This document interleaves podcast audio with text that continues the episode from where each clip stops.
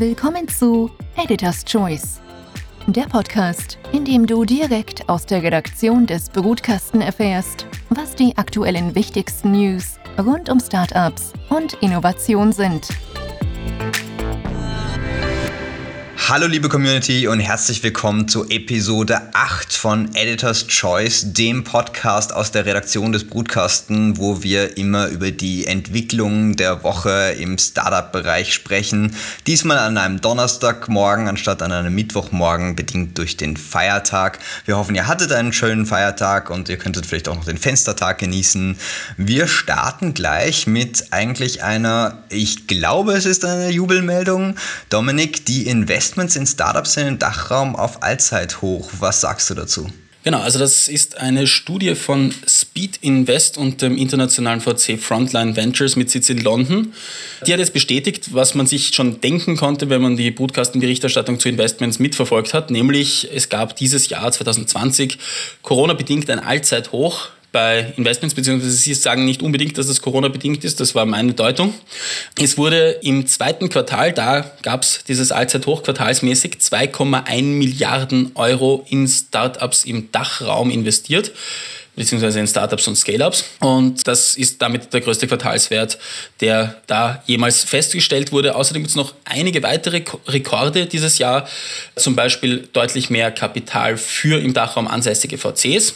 Sie haben 2 Milliarden Euro im zweiten Quartal eingesammelt. Das ist ein Plus von 25 Prozent gegenüber dem Vorjahr. Und äh, es gab auch vier Debütfonds, äh, die insgesamt 900 Millionen Euro eingesammelt haben im Dachraum. Also es hat sich da einiges getan. Muss natürlich dazu sagen, dass das sehr stark auch auf die Kappe der Schweiz und Deutschlands geht, obwohl wir eben, wie gesagt, in der Podcastenberichterstattung klar sehen, dass es in Österreich eine massive Steigerung gab im Vergleich zu den Vorjahren. Und das wird auch seitens Speed Invest so kommentiert, dass das doch äh, gar nicht mal unbedingt eine weltweite Tendenz ist, sondern ein Spezifikum des Dachraums, die einfach sagen, äh, dass hier eine gute Forschungslandschaft, eine gute äh, Lage der Unternehmen, der Innovationsunternehmen im Allgemeinen vorhanden ist, gegeben ist und dass deswegen besonders gerne im deutschsprachigen Raum investiert wird, auch in der Krise. Warum ich sage, ich glaube, es ist eine gute Nachricht, bedeutet, also sind auch einige Runden dabei, wo man jetzt gesagt hat, wir brauchen eigentlich dringend Cash und jetzt suchen wir Investoren, weil sonst müssen wir zusperren. Da muss ich sagen, da hat äh, Speed Invest und äh, Frontline keinen Einblick gegeben, zumindest in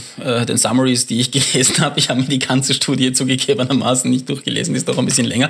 Natürlich ist es ganz sicher so, dass einige Investments auch notgedrungen erfolgt sind, beziehungsweise natürlich, dass es äh, wie auch in Österreich ja ganz klare Anreize gab, äh, wie bei uns mit dem Covid Startup Hilfsfonds. Da gab es in Deutschland und der Schweiz noch, ähm, sagen wir mal, ausgeprägtere, größere Instrumente, die aber dasselbe getan haben, nämlich private Investments verstärkt haben. Das heißt, es wurde ja hier auch von vielen Startups bekanntermaßen die Gelegenheit am Schopf gepackt und es wurde ein Investment genau in der Zeit aufgenommen und verdoppelt, obwohl das vielleicht sonst ein paar Monate später erfolgt wäre. Clever. ja, und ich glaube auch, was, was auch irgendwie sich zeigt, ist jetzt gerade in der Krise wurde auch sehr deutlich, welche Branchen eigentlich interessant sind, oder? Also ich habe irgendwie so immer, wenn man mit, mit Investoren oder, oder Vertretern aus der Investorenszene irgendwie so spricht, dann zeigt sich immer so, okay, alles, alles, was sich irgendwie um Health dreht, ist irgendwie gerade interessant. Wenn es irgendwie um Remote Work geht, ist das interessant. Solche Themen. Genau, das ist auch etwas, was äh, in der Studie in der Prognose für 2021 hervorgehoben wird, wo eben unter anderem zum Beispiel gesagt wird, was du jetzt auch gerade gesagt hast, dass der digitale Gesundheitsboom sich weiter beschleunigen wird. Das ist nur eine der Anmerkungen und überhaupt sind diese Prognosen für 2021 tendenziell positiv. Es wird davon ausgegangen, dass äh, durchaus das äh, Startup-Wachstum weiter beschleunigt wird, dass äh, durchaus sich die Investmentmengen hochhalten und dass der Wettbewerb um die besten Deals sich allerdings auch weiter verschärfen wird. Äh, es wird äh, weiter vorne in der Studie ganz klar darauf hingewiesen, dass die Anschlussfinanzierung noch immer sehr stark oder weiterhin sehr stark in den Händen von internationalen VCs sind, äh, vorwiegend aus den USA und aus Asien. Und da wird es weiterhin einen Wettbewerb geben. Es ist so, dass die US- und äh, asiatischen VCs zusehends lieber in Europa investieren weil sie auch sehen, äh, was für eine Qualität die hiesigen Startups haben. Und es ist jetzt auch eigentlich, was ich auch irgendwie so in Gespräch mit dem Silicon Valley mitkriege, Es ist jetzt auch leichter, sich einen Investor aus dem Silicon Valley zu angeln. Also, weil früher war das irgendwie so, okay, die investieren nur im Silicon Valley und jetzt haben sie gemerkt, okay, man kann sich eigentlich auch via Zoom oder ein anderes Videoconferencing-Tool auch irgendwie umschauen, wie es anderen Startups weltweit eigentlich geht. Ja, ich glaube, das ist an sich eine Tendenz, die wir schon früher beobachtet haben. Ich habe äh, zu Beginn dieses Jahres, wie noch keine Corona-Lockdown war, wie das Thema Corona gerade so begonnen hat, aber sagen wir, wir noch nicht wussten, was für eine Auswirkung Covid-19 tatsächlich auf uns haben wird, habe ich schon einmal eine Analyse geschrieben, die US-VCs entdecken die GmbH. Das ist eine, eine Entwicklung, die wir doch seit über einem Jahr sehen, dass immer stärker auch in europäische Unternehmen investiert wird, die nicht eine eigene Inc. dafür in den USA gründen, weil einfach gesehen wird, dass die Qualität passt, dass auch eine Rechtssicherheit gegeben ist, dass diese Gesellschaftsform durchaus Vorteile für US-Investoren haben und dass die durchaus in einem europäischen Unternehmen investiert sein können, ohne Nachteile befürchten zu müssen, ganz im Gegenteil vielleicht Vorteile dadurch haben. Und wenn das es noch so eine Gesellschaftsform in Österreich gibt mit einem englischen Namen, irgendwas mit Austria, und Limited vielleicht drin, dann wäre das nur noch einfacher für die, für die Investoren, oder?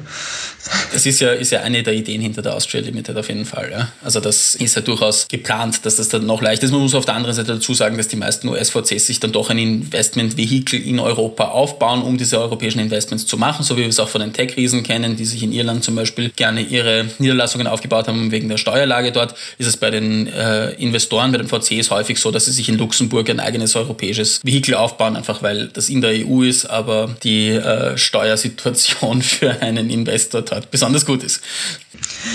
Apropos Geld, Momchilo, du hast dich in der Payment- und Fintech-Szene ein bisschen umgeschaut und hast da irgendwie auf, auf, einer virtuellen Pressekonferenz ein paar interessante Statements eingeholt. Erzähl mal, wie ist die Stimmung dort? Ja, dazu muss man sagen, dass ähm, der bargeldlose Zahlungsverkehr ja vor Corona ja nicht sehr groß beachtet wurde hierzulande. Die Österreicher haben ihren Schein und ihre Münzen sehr geliebt und haben sich gegen digitale Neuerungen sehr gewehrt. Doch mittlerweile hat sich sehr gedreht, wie auch eine Studie von Kraft Kinz gezeigt hat. Darin steht zum Beispiel, dass 82 Prozent der Befragten glauben, dass das kontaktlose Bezahlen bleiben wird, auch post-Corona. Und 85 Prozent, und hier kommt der Knackpunkt, für eine gesamteuropäische Lösung sind, was das betrifft. Und dazu muss man sagen, vor allem Christian Pirkner, Gründer von Bluecode, hat hier klare Worte gefunden.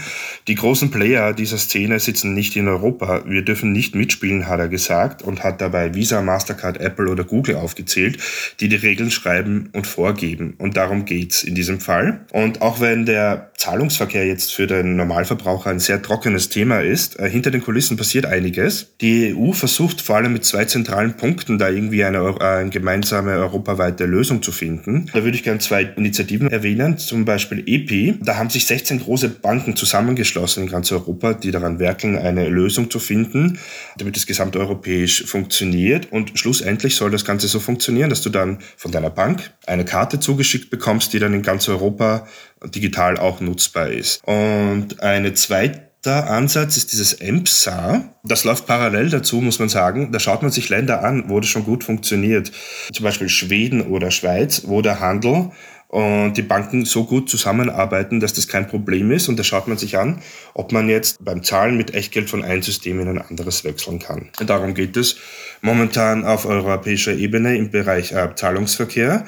Und was ich halt sehr spannend gefunden habe von Pirkner ist, den Kunden interessiert es ja gar nicht, was da so passiert. Für ihn ist es wichtig, er hat gesagt, das Beste wäre, der Kunde geht in ein Geschäft und bemerkt nicht, dass er bezahlt hat, zugespitzt erklärt. Also schlussendlich, und das ist so ein Appell von Pirkner an die ganze Branche, auch hier in Österreich, muss es so funktionieren, dass die neue Lösung des Bezahlens einfach besser ist als die alte und das muss der Kunde merken. Ihm wird egal sein, von wem das kommt. Die Experten der Branche müssen sich natürlich anschauen, wer die Regeln macht und ob wir Europäer da auch unsere eigenen Regeln aufstellen können. Aber ist das eigentlich was, wer muss da jetzt mal irgendwie die Ärmel hochkrempeln? Sind das jetzt eher die Unternehmen oder, oder ist es, muss der Staat jetzt mal irgendwie das regulieren oder die Staaten, die EU? Wenn man sich das so anschaut, äh, dann ist das ein Zusammenspiel. Es müssen Banken und der Handel einfach an einen Tisch und es müssen Lösungen her, einfach wo das funktioniert. Die Bank muss ähm, das bereitstellen, in einer Karte oder andere Möglichkeiten, vielleicht auch Startups. Und der Handel muss bereit sein, das auch zu implementieren. Ähm, ein großer Begriff war Akzeptanz. Das heißt, heißt äh, nicht nur eine Branche, sondern es muss ähm, übergreifend in verschiedenen Branchen einfach eine große Akzeptanz her, damit das funktionieren kann, um dann schlussendlich eine europäische Lösung zu haben. Und ist da schon was irgendwie am Horizont oder, oder sehen wir einfach, wie, wie, wie die großen Anbieter uns davonziehen? Das ist, war auch eine Diskussion. Es ist auch aufgekommen, dass Europa vielleicht, weil wir so verteilt sind, einfach vielleicht keine gesamteuropäische Lösung finden können. Aber vielleicht so, wie es die Telcos, die Telekom-Anbieter geschafft haben, dass wir es einfach trotz verschiedener Systeme schaffen, dann mit minimalem Aufwand oder gar keinem Aufwand trotzdem dann zu bezahlen. Es ist alles noch offen und im Laufen. Man wird sehen, wie das nächste Jahr läuft, wie es auch post-Corona läuft. Aber so ein Google Pay, Apple Pay habe ich bis jetzt noch nicht bemerkt. Dominik, Du hast letzte Woche einen Kommentar geschrieben mit dem Titel Cambis hat die Seite gewechselt. Das war ein Zitat und so hast du den Wirtschaftskammerpräsidenten zitiert. Wie ist die Situation jetzt wirklich ist die Situation jetzt wirklich? Na, man muss sagen, also ähm, beginnen wir am Anfang. Äh, für alle, die es äh, nicht mitbekommen haben, wobei das, glaube ich, schwierig ist, wenn man sich in der Startup-Szene aufhält. Letzte Woche ist der Campus Kohansal war Jarga, ehemaliger Watchado Co-Founder und äh, währenddessen so eine Art also er, er hat sich Company Builder genannt, ein Ein-Mann-Company Builder, also bei sehr vielen Startups beteiligt, äh, ist zum offiziellen Head of Startup Services der österreichischen Wirtschaftskammer präsentiert worden. Er hat da schon einige Monate lang vorgearbeitet und ist jetzt einfach bei der Wirtschaftskammer in einer neu geschaffenen Organisationseinheit dafür verantwortlich, äh, die Startup-Arbeit zu übernehmen. Der Cambis ist in der Startup-Szene wirklich kein Unbekannter, sondern ganz im Gegenteil, er ist wirklich äh, sehr gut bekannt, bestens vernetzt und äh, ganz sicher für so eine Stelle der perfekte Mensch. Warum habe ich geschrieben, Campus hat die Seite gewechselt? Wie gesagt, Harald Mara hat das so ausgedrückt in der Pressekonferenz. Ich habe die Aussage äh, spannend gefunden, sagen wir es mal so. Es ist natürlich, liegt auf der Hand, wie er es gemeint hat, nämlich im Sinne von Cambis ist vom Selbstständigen zum Angestellten bei der WKO geworden, beziehungsweise er hat das selber auch in einem Blogbeitrag für die Wirtschaftskammer so ausgedrückt, er ist jetzt zum Policymaker geworden. Ähm, das ist vollkommen klar, dass es, dass es in dieser Hinsicht gemeint war. Ich habe das trotzdem zum Anlass genommen, in einem Kommentar ein bisschen darüber zu reflektieren, dass äh, die Wirtschaftskammer doch von sehr vielen Leuten aus der Unternehmerszene, aus der Startup-Szene sehr kritisch gesehen wird. Und zum Anlass genommen einfach zu sagen, ich glaube, dass der Cambis da ein ordentliches Stück Arbeit vor sich hat, dass es wahrscheinlich innerhalb dieser Organisation nicht so leicht ist, wirklich äh, für Startups im Sinne einer Interessensvertretung hart und stark das Wort zu erheben und wirklich äh, zu kämpfen und äh, kann jetzt an dieser Stelle nochmal sagen, ich habe ihm das auch im persönlichen Telefongespräch gesagt, nur dass da kein falscher Eindruck entsteht, äh, dass ich ihm da wirklich äh, alles Gute wünsche und äh, vor allem mir wünsche, dass ihm das auch wirklich gut gelingt im Sinne der Startup-Szene.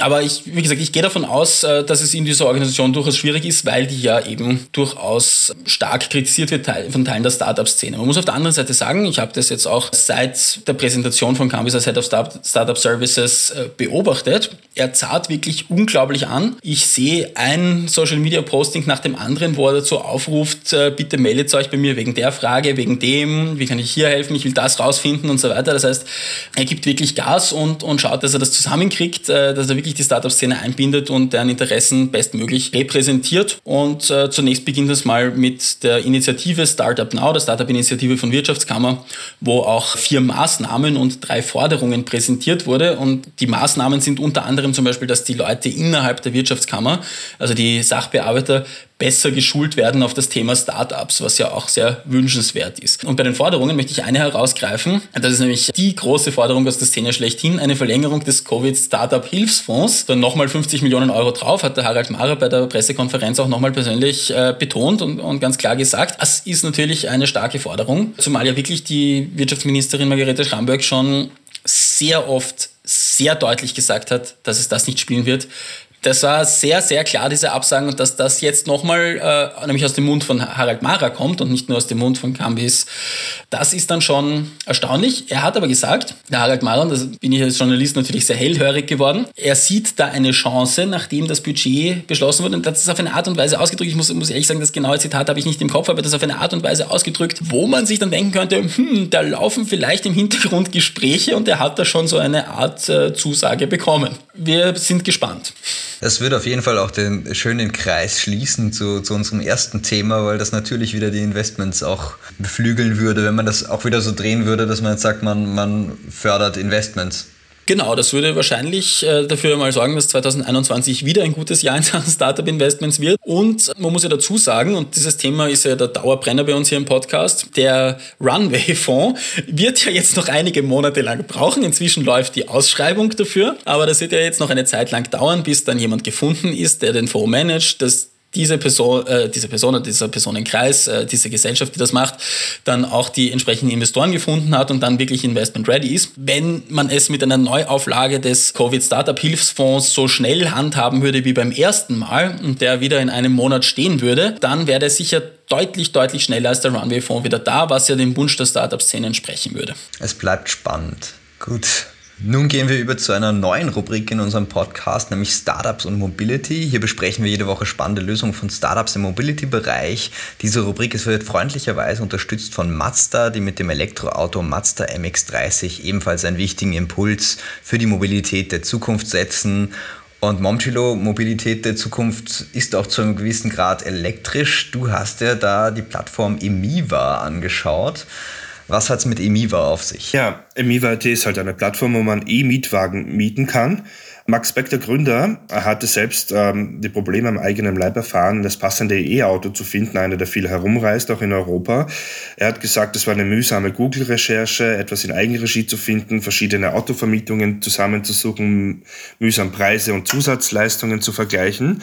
Und Zitat, ein Elektroauto zu mieten darf im Jahr 2020 nicht mehr kompliziert sein. Das war so sein Grundgedanke, deswegen hat er die Plattform gegründet. Und spannend beim Gespräch mit ihm war, die Zielgruppe ist einmal klar, es gibt äh, normale Leute, ganz normale Reisende, wie auch Geschäftsleute.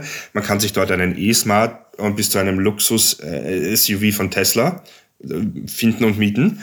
Was er aber ausschließt, ähm, das hat er ganz klar gesagt, sind Hybridautos oder Carsharing-Autos. Und äh, zur Hybridtechnologie hat er gesagt, das ist eine Technologie ohne Zukunft und dient nur der CO2-Kosmetik. Leute würden die Prämie abstauben und tanken dann Diesel. Deswegen hat er das aus Nachhaltigkeitsgründen einmal sofort ab ausgeschlossen. Und bei Carsharing hat er auch gemeint, er möchte halt wirklich Leute ansprechen für eine Geschäftsreise oder einen Urlaub und dann will man ein gepflegtes Auto sich mieten in einer anderen Stadt, wo nicht die Cola-Dose des Vormieters herumliegt, hat er gemeint. Wenn ich noch erwähnen darf, Miva ist äh, momentan in Wien, Salzburg und Graz in Österreich erreichbar und in einigen deutschen Städten wie München, Berlin, Köln und soll weiter ausgeweitet werden, wobei das Problem, das er natürlich hat als Gründer ist, es braucht mehr Angebote. Und das heißt, er muss ein bisschen warten, bis die E-Auto-Angebote auch bei den Händlern ankommen. Dann kann er auch seine Plattform vergrößern, sein Angebot vergrößern. Aber das heißt jetzt eigentlich auch, ich kann mir in Wien mit Emiva ein, ein E-Auto mieten und damit auf Geschäftsreise nach Graz fahren. Genau, das ist möglich. Genauso kannst du auch zum Beispiel nach München fliegen und dir dort schon ein E-Auto bereitgestellt haben, durch, um durch die Stadt zu fahren oder was auch immer. Cool. Und das ist auch eben, wie du sagst, nicht das Carsharing in dem Sinne, dass, dass ich irgendwo per App ein, ein Auto um die Straßenecke stehen habe, sondern das, das ist quasi, das wird dazwischen hergerichtet für mich, damit es äh, ansprechend ist für die Geschäftsreise. Genau, ich möchte schon betonen, dass ähm, Carsharing nicht jetzt automatisch bedeutet, dass du ein dreckiges Auto bekommst oder so. Klar, ja. Nur er hat halt andere Qualitätskriterien, die er sich selbst erstellt und deswegen, ja, du kriegst ein gepflegtes Auto, wie er das selbst ausgedrückt hat. Und lustig eben auch dieses, dieses Hybrid-Bashing, weil ich meine, früher hat es da irgendwie geheißen, okay, lieber, lieber den Spatz auf der Hand als die Taube am Dach. Aber ich glaube, die Taube ist mittlerweile auch irgendwie runtergeflogen und, und also die Taube als E-Auto und äh, ist, ist durchaus geschmackig mittlerweile. Ja, das ist immer das Problem. Ich glaube, in allen Bereichen mit so Halblösungen, die gut gedacht sind oder die den Übergang erleichtern wollen. Irgendwann äh, wird das einerseits ausgenutzt und auf der anderen Seite haben die Leute dann genug von Halblösungen und wollen konkrete, ganzheitliche Lösungen haben. Cool. Wenn wir uns auf jeden Fall auch anschauen, vielleicht probiere ich es auch mal selber aus. Ähm, Finde ich eigentlich wirklich interessant. Ich danke euch wie immer für die Insights. War wieder super spannend mit euch. Euch, liebe Community, vielen Dank fürs Zuhören. Wir geben ab an die freundliche Dame vom Abspann. Auf Wiederhören, bis nächste Woche. Ciao. Servus. Das war Editor's Choice, der Podcast aus der Redaktion des Brutkasten. Wenn es euch gefallen hat, dann schickt uns Feedback, bewertet und abonniert uns. Danke fürs Zuhören und bis nächste Woche. Euer Brutkastenteam. team